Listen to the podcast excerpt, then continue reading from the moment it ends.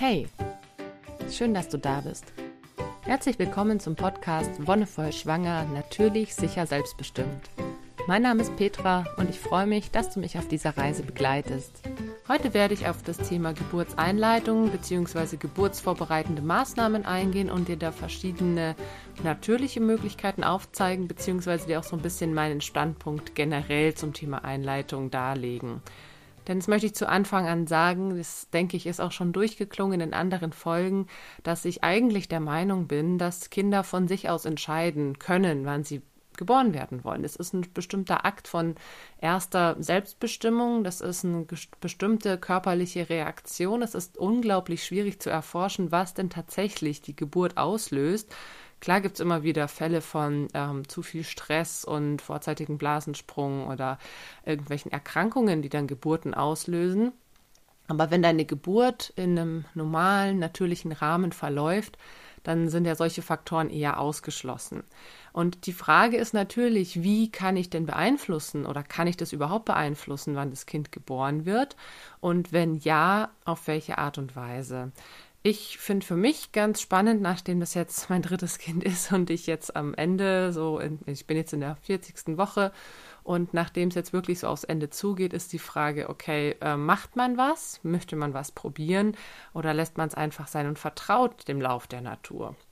Und du musst dir natürlich immer bewusst machen, es ist noch kein Kind drin geblieben. Also es gibt ganz, ganz, ganz, ganz, ganz, ganz seltene Fälle, wo Kinder wirklich einfach gar nicht rauskommen wollen, in Anführungszeichen, beziehungsweise wo die Medizin halt irgendwann eingreift. Und ich finde es auch total gut, dass es Möglichkeiten gibt, falls wirklich, warum auch immer, Kinder nicht kommen können oder wollen. Also es gibt auch anatomische Bedingungen bei wenigen, wenigen Frauen, dass Kinder tatsächlich sich nicht von alleine auf die Reise begeben und so ein bisschen so einen Anstoß brauchen. Und für solche Fälle finde ich es auch sehr gut, dass es gewisse medizinische Einleitungsverfahren gibt, bevor man direkt damit anfängt, irgendwie den Bauch aufzuschneiden, erstmal was anderes zu versuchen und zu schauen, ob nicht denn der Geburtsverlauf nochmal irgendwie auf natürliche Weise stattfinden kann. Wichtig finde ich ist, sich bewusst zu machen, dass alle Eingriffe in den natürlichen Verlauf auch immer mit Interventionen und Komplikationen verbunden sein können. Also es gibt Studien, die zeigen, dass gerade medizinische Einleitungsversuche auch häufig in sowas wie Sauglocke, Zangengeburt oder auch Kaiserschnitt enden können. Einfach weil der natürliche Verlauf gestört ist, beziehungsweise weil das medizinische System in gewissen Maßen funktioniert. Es ist auch so ein bisschen natürlich regional bedingt oder ich sag mal auch ein deutsches Problem. Das habe ich dir auch schon mal erzählt, dass Geburten, wenn sie in einem Krankenhaus oder in der Klinik stattfinden, sehr mm, geleitet werden teilweise oder in gewisse Bahnen gebracht werden, um zum Beispiel dafür zu sorgen, dass es eben nicht zu lange in Anführungszeichen dauert oder weil tatsächlich die Betreuungssituation einfach schwierig ist und man als Hebamme froh ist, wenn dann zum Beispiel bei einer vielleicht eine PDA liegt und ich dann mal kurz auch mich auf eine andere Frau einlassen kann. Wie gesagt, anderes Thema, ähm, aber ich sehe es auf jeden Fall auch mit darin begründet, dass das deutsche System da so ein bisschen, ja, schlecht bestellt ist, dass, dass es einfach da viele Defizite gibt. Okay, aber ich möchte zuerst mal mit den sogenannten geburtsfördernden Maßnahmen anfangen. Das sind teilweise Sachen, die erstmal sehr harmlos klingen und die viele Frauen einfach, glaube ich, auch machen, um sich selbst mental drauf einzustellen. Das ist auch was, was ich zum Beispiel mache. Es gibt verschiedene Praktiken oder Methoden, die die Geburt an sich einfach erleichtern sollen, beziehungsweise die Austreibungsphase vielleicht erleichtern, die Eröffnungsphase verkürzen, verschiedene Wirkungsweisen, sage ich mal, haben. Sie beeinflussen aber tatsächlich nicht den Startpunkt der Geburt. Und so ist es zum Beispiel mit der Dammmassage. Die Dammmassage ist eine Technik, die kannst du ab der 34. Woche im Endeffekt anwenden. Du kannst dir dafür ein spezielles Dammmassageöl holen. Du kannst aber auch einfach irgendein anderes Öl nehmen, das für dich angenehm ist. Ich zum Beispiel, dadurch, dass ich ja die Massageausbildung habe, weiß ich, dass ich mir einfach ein schönes Öl auch selber mischen kann. Ein gutes Basisöl, Aprikosenkernöl oder Sesamöl und dann mit einem entsprechenden ätherischen Öl, das mir sehr gut gefällt, zum Beispiel Orange oder auch Lavendel, das zu mischen mit ein paar Tröpfchen, dass man auch einen angenehmen Geruch hat. Und diese Dammmassage soll dafür sorgen, dass der Damm eben ein bisschen vorgedehnt wird, was vor allem bei Erstgebärenden von Vorteil sein kann, dass das Köpfchen leichter durchtreten kann. Du musst dir vorstellen, der Damm ist ein Punkt, das ist quasi der Punkt zwischen Vulva und After, wo dieses Muskelgewebe vom Becken, also dein Beckenboden ist ja in drei Teile geteilt, der untere Bereich ist so eine liegende Acht und genau an dieser Schnittstelle der Acht ist ein Damm. Und das ist auch der Punkt, der dann, wenn es vielleicht mal sehr schnell geht oder wenn eben eine Sauglocke angewendet wird, vielleicht mal geschnitten wird oder auch von alleine reißt. Und da kannst du mit der Dammmassage dieses Gewebe so ein bisschen ähm, stimulieren, schon mal ein bisschen vordehnen. Das finde ich ist auf jeden Fall hilfreich. Ich hatte es bei meiner zweiten Tochter, also bei meiner Tochter gemacht nachdem mein Sohn ja ein Kaiserschnittkind war und ich wusste, dass meine Tochter auch nicht so klein sein wird, ähm, habe ich überlegt, naja, vielleicht ähm, machst du es einfach mal und schaust halt, ob es was bringt. Tatsächlich war ich ja am Damm überhaupt nicht verletzt, obwohl sie einen relativ großen Kopf mit 38 hatte und tatsächlich das als erstes Kind da durchgetreten ist. Und für die Dammmassage gibt es verschiedene Anleitungen, kannst du dir im Internet aussuchen. Ich habe es meistens mit dem Daumen gemacht, das heißt, du führst den Daumen ein Stück weit ein, so ein paar Zentimeter, und gibst dann so einen ganz leichten Druck nach unten, wirklich auf den Damm und schaust, dass du da mal ja, für dich rausfindest, wie weit es überhaupt angenehm ist das für ein paar Sekunden den Druck hältst und dann mit den Fingern, die außen liegen, bei mir waren es dann immer Zeige- und Mittelfinger, auch außen das Gewebe immer so ein bisschen mit ausstreichst. Dieses Streichen regt die Durchblutung an und dann kannst du das einfach ein paar Mal machen, wenn du auf der Toilette sitzt zum Beispiel oder beim Duschen oder in der Badewanne geht es auch. Da brauchst du dann auch gar kein Öl dafür dann kannst du da wirklich mal so ein bisschen reingehen, nachfühlen und immer wieder, wenn es geht, vielleicht auch jeden Tag sogar diese Übung für ein paar Minuten machen und den Druck ein bisschen verstärken und dadurch das Gewebe schon mal darauf vorzubereiten. Eine andere Variante, um das Gewebe aufzulockern, ist Tee zu trinken. Es gibt sehr viele Teerezepte für Schwangere und ich sehe es auch so ein bisschen kritisch, dass damit meiner Meinung nach viel Geld gemacht wird. Wenn es dann heißt hier Wehentee in der Apotheke oder irgendwie von Veleda oder sonst was. Klar, es ist einfach eine gewisse Nische und es gibt auch viele Frauen, die vielleicht nicht die Zeit oder die Muße haben, sich damit auseinanderzusetzen und selber zu mischen. Aber letztendlich finde ich eigentlich gerade das selbermischen ganz schön, weil du damit eine, ja auch so deinen eigenen Geschmack ein bisschen besser bedienen kannst. Ein Tee, der sehr, ich sag mal, weit verbreitet ist, beziehungsweise den viele kennen, ist der Himbeerblättertee. Der sorgt dafür, dass das Gewebe wirklich sich lockert, weich wird. Außerdem regt er die Durchblutung an. Gut durchblutetes Gewebe ist auch immer viel weniger anfällig für Geburtsverletzungen als eben nicht so gut durchblutetes Gewebe. Und die Regeneration findet schneller statt, falls doch eine Verletzung passiert ist. Und Himbeerblättertee hat außerdem sehr viele Vitamine, was generell für die Ernährung natürlich gut ist. Wenn du da ein paar Tassen am Tag trinkst, dann hast du schon sehr viele Mineralstoffe und Vitamine zu dir genommen. Auch beim Himbeerblättertee wird empfohlen, den frühestens ab der 36., 37. Woche zu trinken. Es, manchmal wird ihm nachgesagt, er hätte auch venauslösende Wirkung. Das kann ich jetzt zumindest nicht bestätigen. Ich trinke jetzt seit drei Wochen den Tee, aber wirklich eher erstens, weil ich gerne Tee trinke und zweitens aus der Hinsicht, dass ich merke, dass es wirklich das Gewebe weich macht. Und es kann auch dazu beitragen, dass zum Beispiel die Gebärmutter besser kontrahiert, sprich deine Eröffnungsphase kann sich im besten Fall ein bisschen verkürzen. Himbeerblättertee kannst du auch mischen. Wenn dir der zum Beispiel als Einzeltee nicht so gut schmeckt, dann kannst du dann natürlich auch sagen, okay, du mischst den vielleicht mit äh, Zitronenverbene oder sowas, was dann nochmal ein bisschen anderen Geschmack reingibt. Dann gibt es auch den sogenannten Wehentee. Den finde ich auch äh, vom Namen her ein bisschen irreführend. Tatsächlich kann es wohl dazu kommen, dass er Wehen auslöst, aber ähm, wie gesagt, finde ich das tatsächliche Auslösen von Wehen eher zweitrangig, sondern mir geht es immer darum zu gucken, okay, was hat es denn sonst für eine Wirkung und ähm, wie kann ich mich durch, dadurch darauf vorbereiten auf die Geburt. Und das Schöne ist, im sogenannten Wehentee ist zum Beispiel Ingwer drin, ist Zimt drin. Das sind Stoffe, die generell deinen Kreislauf anregen. Der Kreislauf ist gerade während der Geburt sehr gefordert. Es gibt viele Frauen, die das Gefühl haben, schlapp zu machen, keine Energie mehr zu haben. Und wenn du Wehentee trinkst, kann sich das einfach über die Zeit aufbauen. Sprich, du hast ein generell ein bisschen höheres Grundniveau, was deine Energie angeht. Das merke ich auch dadurch, dass ich ja jetzt auch seit einem halben Jahr fast gar keinen Kaffee mehr trinke, finde ich gerade den Ingwer-Zimt-Tee einfach sehr, sehr hilfreich, um so ein bisschen in Schwung zu kommen. Gleichzeitig ist es natürlich auch so, dass Ingwer und Zimt so ein bisschen die Verdauung anregen. Es sind Kräuter, nein, wie sagt man dazu? Gewürze. Es sind Gewürze bzw. Ingwer ist ja eine Wurzel, die sehr viele ätherische Öle eben auch in sich drin hat und auf ganz viele verschiedene Weise wirken kann. Also es wirkt auch entgiftend, was ja sehr schön ist, wenn man so in, in diese neue Phase von Geburt und, und Elternschaft startet.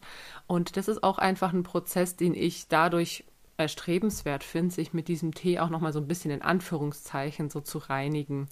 Tee trinken ist immer besser, als irgendwelche Limos oder sowas reinzuschütten. Und gerade wenn du eben auch sagst, du möchtest auf Kaffee oder Schwarztee sowas verzichten, dann ist der Ingwer-Zimt-Tee eine gute Alternative. Und wenn du dann wirklich sagst, du möchtest versuchen, damit noch ein bisschen die Wehen anzuregen, es kann natürlich zum Beispiel auch sein, dass du schon sehr, sehr lange in so einer Latenzphase bist, sprich, dass du eigentlich bereit für die Geburt bist oder dein Körper aber eben noch so einen leichten Schubser brauchst, dass die Wehen regelmäßig werden dann kannst du auch noch Nelken mit reintun. Nelken sind ein anderes, in Anführungszeichen, Zaubermittelchen. Es gibt auch so den umstrittenen, teilweise berüchtigten Nelkenöl-Tampon. Der wird tatsächlich ähm, von Hebammen auch gemacht und wird wirklich, du kannst es dir vorstellen, wie ein Tampon, also tatsächlich de facto ein Tampon, der mit Nelkenöl eine gewisse Dosis getränkt wird und den du dann einführst weil dieses Nelkenöl am Muttermund wirken soll. Also es soll den Muttermund schön weich machen, es soll den Muttermund dazu bewegen, aufzugehen, nachzugeben und dadurch eben auch die Geburt zu begünstigen. Gleichzeitig muss man natürlich sagen, dass es auch Frauen gibt, die von ganz alleine einen offenen Muttermund haben, schon irgendwie in der 38. Woche und dann vielleicht bis zum Termin oder auch darüber hinaus mit zwei, drei Zentimeter geöffneten Muttermund rumlaufen, einfach weil das Kind halt noch nicht so weit ist. Das ist ja ein Zusammenspiel zwischen deinem eigenen Körper und dem des Kindes. Und deswegen kannst du natürlich sagen, du bereitest deinen eigenen Körper so gut wie es geht auf die Geburt vor. Aber was das Kind angeht, kannst du einfach wenig Einfluss nehmen, außer vielleicht gut zureden. Was ein bisschen weniger entspannend ist als Tee trinken, weil es tatsächlich ein bisschen eklig ist, ist der sogenannte Rizinus-Cocktail. Das ist ein Cocktail, der besteht tatsächlich aus Rizinusöl, also ein Öl, das aus der Rizinuspflanze gewonnen wird, die ja schon seit Urzeiten dafür bekannt ist, dass sie ja, Durchfall hervorrufen bzw. abführend wirken kann. Und um dieses Öl verträglicher zu machen und dem Geschmack ein bisschen angenehmer, wird es mit ähm, zum Beispiel sowas wie Aprikosennektar gemischt. Und es kommt ein, tatsächlich ein kleiner Schuss Alkohol rein, damit das Öl von deinem Körper besser verarbeitet werden kann. Dieser Cocktail, den habe ich tatsächlich auch getrunken. Das war bei meinem Sohn, als ich zehn Tage über Termin war, weil ich immer mm, ja, so eine Art ja, Deadline im Kopf hatte. Ich kann bis maximal ET plus 14 gehen und danach darf ich nicht mehr ins Geburtshaus. Ich meine, ich durfte ja tatsächlich auch nicht im Geburtshaus entbinden. Aber letztendlich wollte ich gerne vermeiden, bis dahin zu kommen. Was ich jetzt im Nachhinein auch ein bisschen bescheuert finde, denn ähm, ja, letztendlich war es auch eine Intervention, die dazu geführt hat, dass, oder vielleicht dazu geführt hat, dass sich die Geburt ein bisschen anders gestaltet hat, als es in einem natürlich, also komplett natürlichen Verlauf der Fall gewesen wäre. In dieses Rizinusöl wird, wie gesagt, auf die Darmtätigkeit und nachdem deine Gebärmutter sich ja sehr ausbreitet und der Darm bisschen in den Hintergrund gerückt wird, kann aber trotzdem, dadurch, dass gerade am Ende der Schwangerschaft der Kontakt zwischen Darm und Gebärmutter sehr eng ist, also die liegen ja wirklich Wand an Wand Und durch die Anregung der Darmtätigkeit kann es dann dazu führen, dass eben auch die Gebärmutter zu Kontraktionen bewogen wird.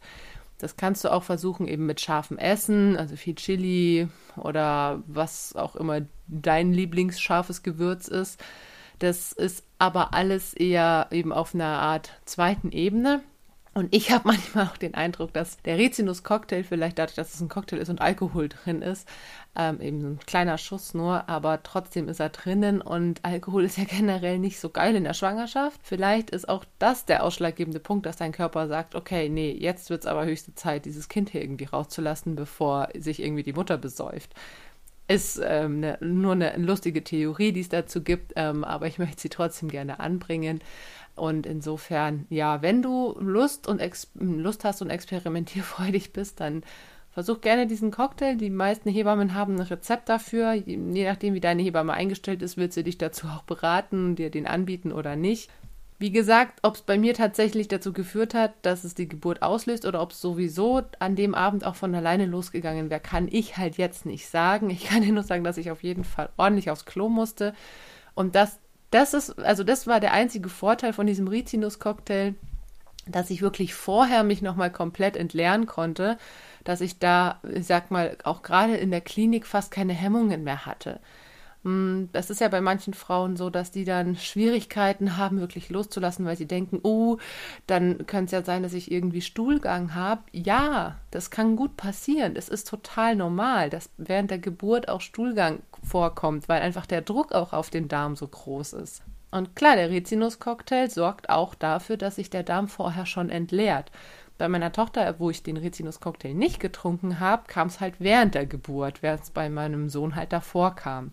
Ich habe damit jetzt kein großes Problem gehabt, aber für manche Frauen könnte das natürlich auch ein Anreiz sein.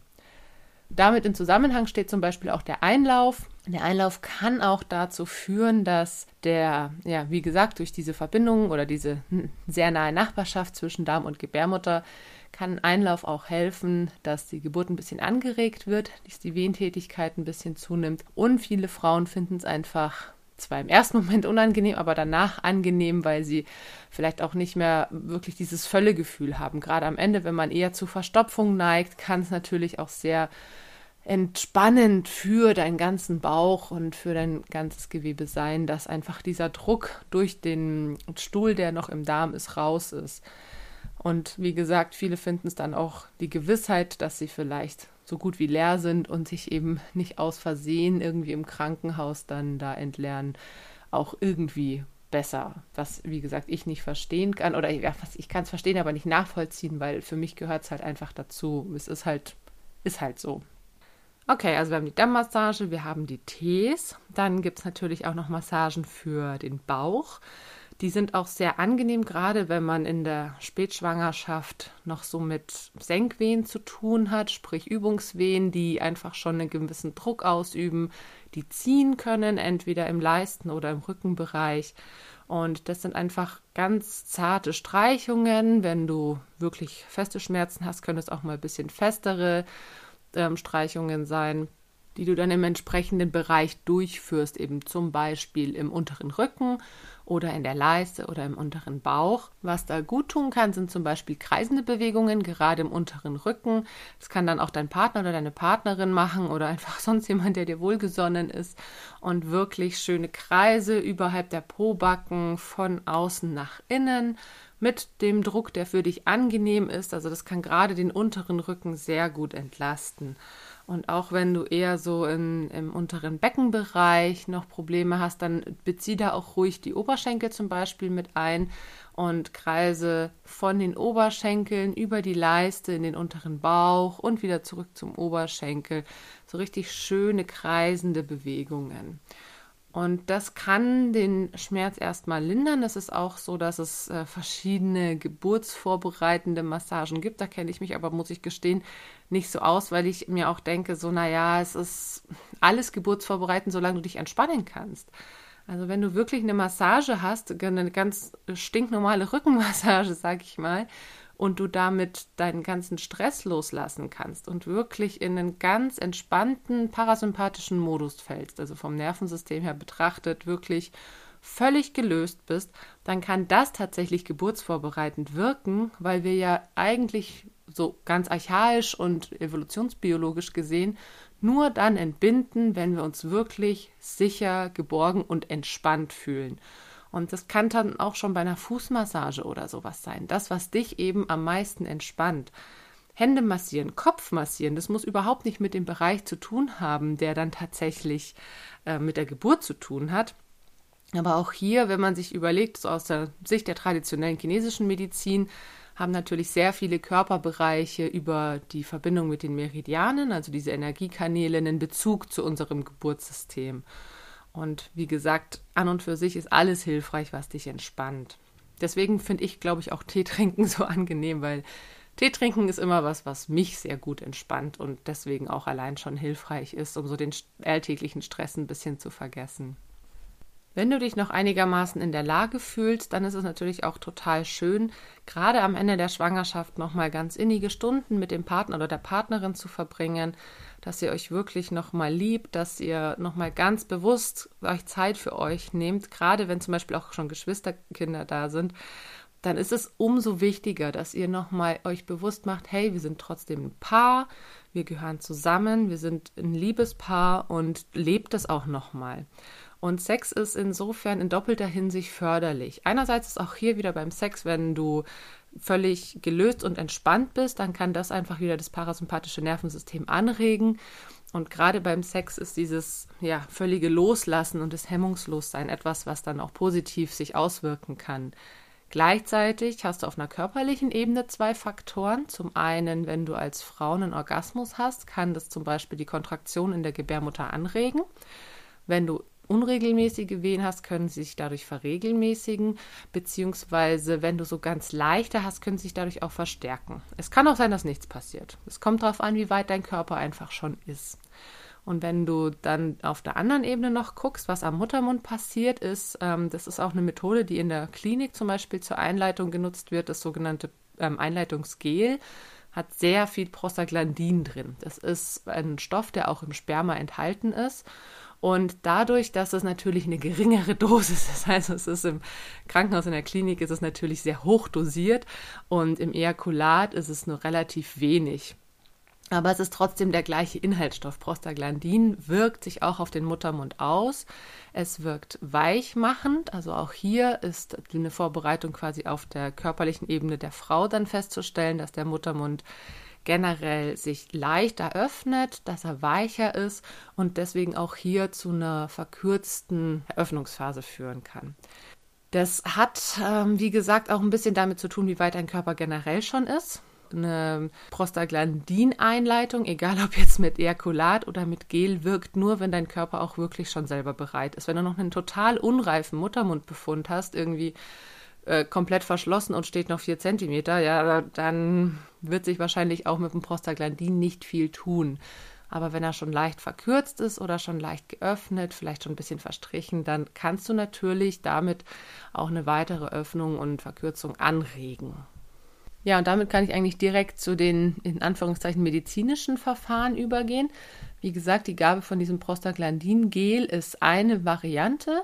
Die wird heutzutage relativ häufig angewendet, weil es eine sehr, ich sag mal, sanfte Methode ist. Auch wenn das Prostaglandin um einiges höher dosiert ist als im Ejakulat, ist es trotzdem noch ein, auch wenn es ein synthetisch hergestellter Stoff ist, etwas, das unser Körper kennt, etwas, das unser Körper schon eben durch Sex und sowas kennengelernt hat und damit auch weiß, wie umzugehen ist.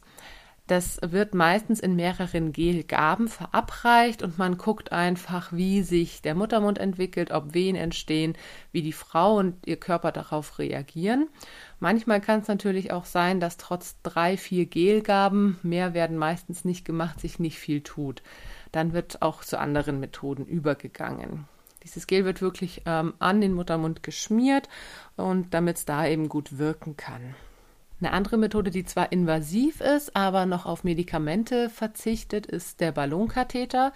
Also das ist tatsächlich ein Instrument, der eingeführt wird und du bekommst dann, der wird dann so ganz langsam aufgeblasen. Und das ist eine mechanische Einleitung, sagt man, weil wirklich die Mechanik des Aufblasens dieses Ballonkatheters dazu führen soll, dass sich der Muttermund öffnet. Das heißt, das Gewebe in deinem Geburtskanal wird schon mal geweitet, dein Muttermund wird angeregt und das verzichtet komplett auf irgendwelche Medikamente, was ich persönlich immer halt ganz schön finde. Manche Frauen empfinden diesen Ballonkatheter als unangenehm, als wirklich eine Art Fremdkörper ist. Andere spüren ihn gar nicht. Ich kann dazu leider gar nicht so viel sagen, weil ich selber keinen hatte. Ich kenne es auch nur von Frauen aus meinen Kursen, die damit Erfahrung gemacht haben. Aber es soll generell so, wenn ich so im Vergleich sehe, eine Variante sein, die noch am erträglichsten, sage ich mal, ist, weil auch die Wehen, die dadurch vielleicht produziert werden, noch im Rahmen sind. Beim Gel kann es zum Beispiel schon dazu kommen, dass dann nach der ersten, zweiten Gabe nichts passiert. Dann wird nochmal eine dritte Gabe Gel verabreicht und dann bekommst du zum Beispiel einen Wehensturm tatsächlich. Also, dass dann dein Körper einfach eine gewisse Zeit gebraucht hat, um darauf zu reagieren und dann auf einmal so bäm, tausend Wehen auf einmal raushaut. Das soll beim Ballonkatheter weniger der Fall sein. Und die intensivste Maßnahme, medizinintensivste Maßnahme ist dann tatsächlich die Gabe von Oxytocin beziehungsweise einem künstlichen Oxytocin, also dieses Kuschelhormon, das eben auch zum Beispiel durch Sex- oder Brustwarzenstimulation erzeugt werden kann und dann in einer natürlichen Form, was immer ein bisschen angenehmer ist, vor allem wenn es eben vom Körper selbst produziert wird. Da kannst du natürlich auch, wenn es für dich noch angenehm ist, sagen, du kuschelst eben ganz viel mit deinem Partner oder deiner Partnerin oder eben gerade du stimulierst die Brustwarzen entweder selbst oder lässt es jemand anderen machen. Viele Frauen finden es am Ende der Schwangerschaft, gerade wenn dann auch schon so die Milchproduktion anfängt, auch ein bisschen unangenehm. Deswegen ist es natürlich einfach Geschmackssache. Aber hier hilft zum Beispiel auch Streicheln, Küssen oder Massieren. Und das künstliche Oxytocin hat den Nachteil, dass es wirklich nur bei, ich sag mal, auch schon ein bisschen geburtsreifen Befund wirklich wirkt. Also es gibt viele Frauen, die noch einen komplett unreifen Geburtsbefund haben, aber zum Beispiel ähm, wegen Schwangerschaftsdiabetes einen gewissen Termin nicht überschreiten sollten. Also da wird vielleicht maximal bis zur 40. Woche gegangen und dann heißt es, nee, okay, jetzt muss eingeleitet werden. Dann wird es meistens gleich mit künstlichem Oxytocin gemacht und es hat tatsächlich in 15 Prozent der Fälle überhaupt keinen Erfolg, weil dein Körper tatsächlich noch nicht bereit ist. Und es ist ja auch was, was unter der Geburt gegeben wird, wenn zum Beispiel eine Wehenschwäche in Anführungszeichen auftritt oder wenn eine PDA gelegt wurde, dass dann auch nochmal Oxytocin gegeben wird. Und dieses Künstliche ist einfach nicht so effektiv wie dein Körper eigenes. Denn du musst dir immer vorstellen, gerade Hormone sind etwas, was sehr speziell und individuell sind.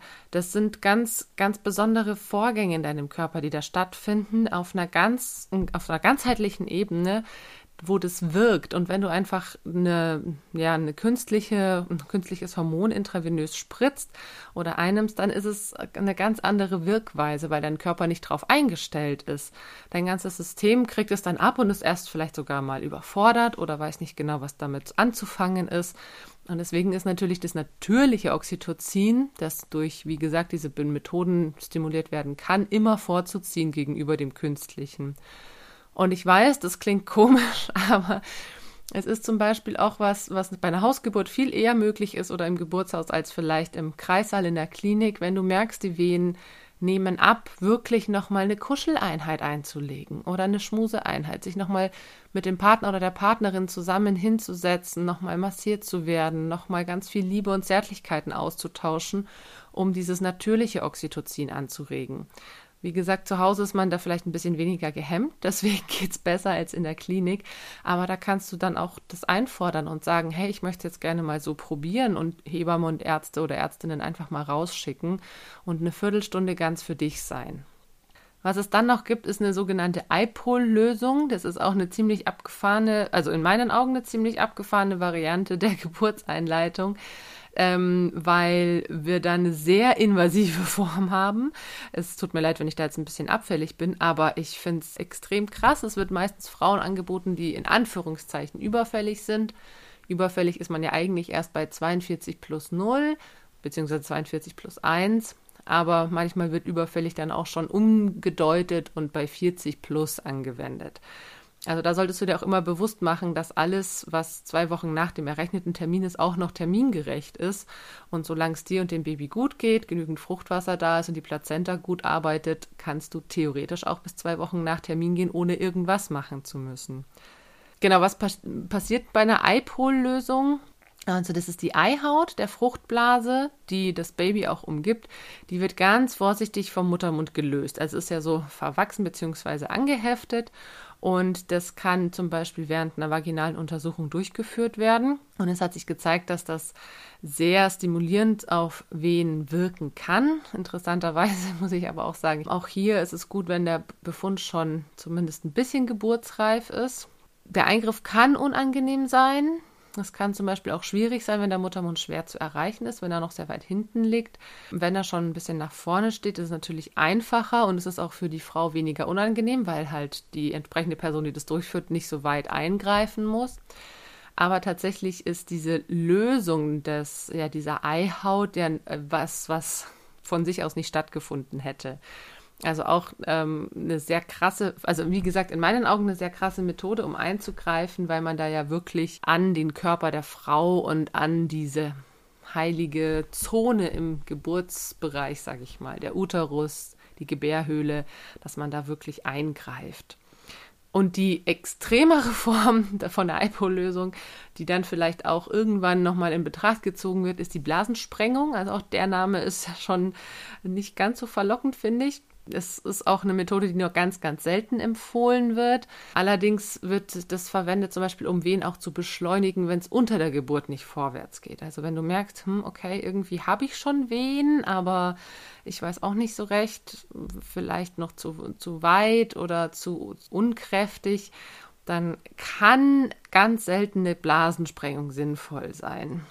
Es wird auch während einer vaginalen Untersuchung durchgeführt und es gibt quasi einen kleinen Einschnitt in die Fruchtblase, sodass die Fruchtblase manuell geöffnet wird. Und dieses Öffnen geschieht mit einem Handschuh, wo vorne wie so ein kleiner Piekser drin ist. Auch dafür muss dein Muttermund schon ein Stück weit geöffnet sein, sonst kommt man ja nicht ran. Und wie gesagt, zur Einleitung an sich weniger hilfreich, sondern eher, wenn du wirklich schon eröffnet bist ein Stück weit und irgendwie eine Blockade hast es nicht vorangeht. Bei meinem Sohn wurde die Fruchtblase unter der Geburt auch eröffnet, als ich so bei im Krankenhaus bei 7, 8 Zentimetern war und es tatsächlich nicht mehr weiterging. Und danach ist er wirklich nochmal ein Stück runtergerutscht und es hat sich auch vollständig eröffnet. Also der Muttermund war dann bei 10 Zentimetern. Wer weiß, ob es wirklich an der Öffnung der Fruchtblase lag oder an was anderem. Aber viele Frauen empfinden auch danach den Druck als ein bisschen weniger stark beziehungsweise als angenehmer, weil teilweise auch die Fruchtblase sehr viel Druck auf den Muttermund, auf die Leisten ausüben kann. Und wenn die dann erstmal gesprengt ist und das Kindsköpfchen kommt, dann ist das ein ganz anderes Gefühl. Okay, das sind quasi diese ja, medizinischen Möglichkeiten. Die natürlichen habe ich dir ja vorher schon beschrieben. Da wollte ich noch zwei Sachen anmerken die äh, ich vergessen hatte, beziehungsweise die so ein bisschen in beide Bereiche vielleicht reinfallen. Zum einen ist es die Akupunktur. Für viele ist Akupunktur was sehr Natürliches, andere finden das Setzen von Nadeln dann auch schon wieder sehr invasiv. Ich bin eher in der ersteren Front mit dabei. Ich finde es ein sehr angenehmes Verfahren. Akupunktur, nur kurz, ähm, wenn du dich dafür interessierst, dann lest dich da gerne genauer ein. Arbeitet auch mit den Meridianen, mit diesen Energiekanälen entlang deines Körpers. Hintergrund ist wieder die traditionelle chinesische Medizin. Und es gibt verschiedene Punkte, die da stimuliert werden, um einerseits eine Geburt auch hier nicht von sich aus auszulösen, sondern um sie kürzer und schmerzfreier zu gestalten. Das Thema Schmerz ist nochmal was ganz eigenes, was ich auf jeden Fall in der eigenen Folge auch nochmal anmerken möchte. Aber es ist eine Methode, die, sage ich mal, in der Vorbereitung sehr gut angewendet werden kann, leider nicht von allen bzw. von sehr wenigen Krankenkassen nur bezahlt wird. Und der große Vorteil ist, dass dein ganzes System so auf Geburt und diese energetischen Verläufe während der Geburt ausgerichtet wird.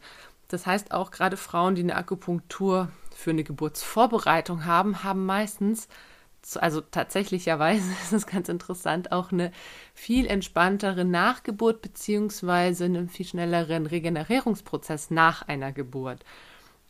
Also weil einfach dein ganzes System darauf stimuliert wird und zum Beispiel die Regeneration, der Energiefluss nach einer Geburt viel schneller wieder in seinen ursprünglichen Bahnen ist als ohne Akupunktur.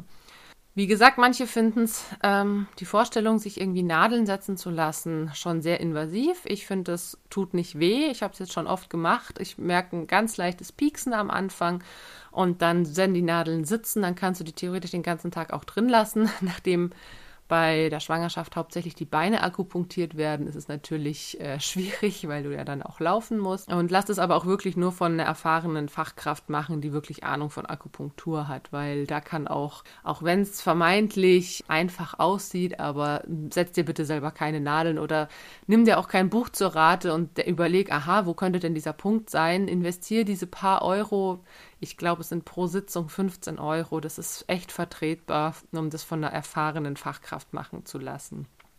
Ja, und wie gesagt, alles, was dich entspannt, kann auch die Geburt fördern. Heiße Bäder, schöne Spaziergänge, irgendwie schwimmen gehen. Alles, was für dich angenehm ist, ist eigentlich die beste Vorbereitung auf die Geburt. Und gerade am Ende, wenn man ungeduldig ist, wenn man keine Lust mehr hat, ich kann das sehr gut nachvollziehen, ich befinde mich gerade an diesem Punkt, dann such dir Beschäftigungen, die dich einfach nochmal ablenken, dass du auch nicht die ganze Zeit mit dem Kopf dabei bist, uh, wann geht's los, wann geht's los, wann geht's los, sondern dass du wirklich nochmal abschalten kannst, dir Zeit für dich nimmst, nochmal genießt, dass du gerade ganz für dich sein kannst, auch wenn der Bauch da ist, klar, der Bauch ist da, das Kind ist da, das Kind tritt dich vielleicht, vielleicht hast du Senkwehen, du merkst es. Aber such dir eine Möglichkeit, um nochmal schön zu entspannen, meditiere eine Runde, und sei ganz für dich und sei für dich, vielleicht auch mit deinem Partner oder deiner Partnerin und genieß diese letzten Wochen einfach ganz ausgiebig.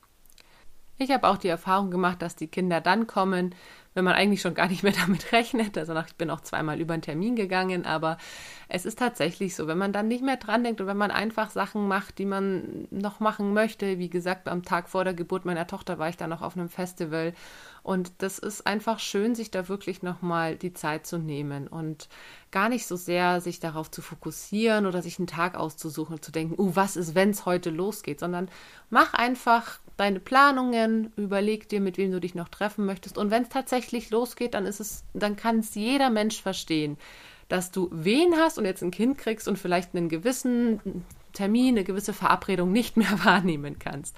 Mach dir da keinen Kopf drüber. Also ich habe für mich jetzt auch in dieser Schwangerschaft, ich habe jetzt ähm, noch verschiedene Aktivitäten geplant und schau einfach, was davon ich noch machen kann. Und wenn es nicht ist, dann ist es nicht, dann ist es genauso in Ordnung. Und damit möchte ich dich einfach einladen, zu überlegen, was bringt es mir denn tatsächlich? Mache ich mir vielleicht nicht eher noch Stress damit? Wie gesagt, Tee trinken ist für mich eine Variante, die ist sehr stressfrei. Alles andere, jetzt gezwungenermaßen jeden Tag Sex zu haben, finde ich auch schon wieder fast anstrengend. Oder dann äh, auch andere, auf andere Sachen zu achten, irgendwie jeden Tag scharf zu essen oder was weiß ich. Nee, versuch's möglichst entspannt anzugehen. Und ich weiß, dass es schwierig ist. Ich weiß, dass es die größte Herausforderung ist. Und damit muss jede Frau lernen, irgendwie selber umzugehen. Ich hoffe, ich konnte dir ein bisschen was an die Hand geben und wenn dir die Folge gefallen hat, dann teile sie gerne oder lass auch einen Kommentar oder eine Bewertung da und dann hören wir uns das nächste Mal wieder. Bis dahin wünsche ich dir alles Gute und noch einen wonnevollen Tag.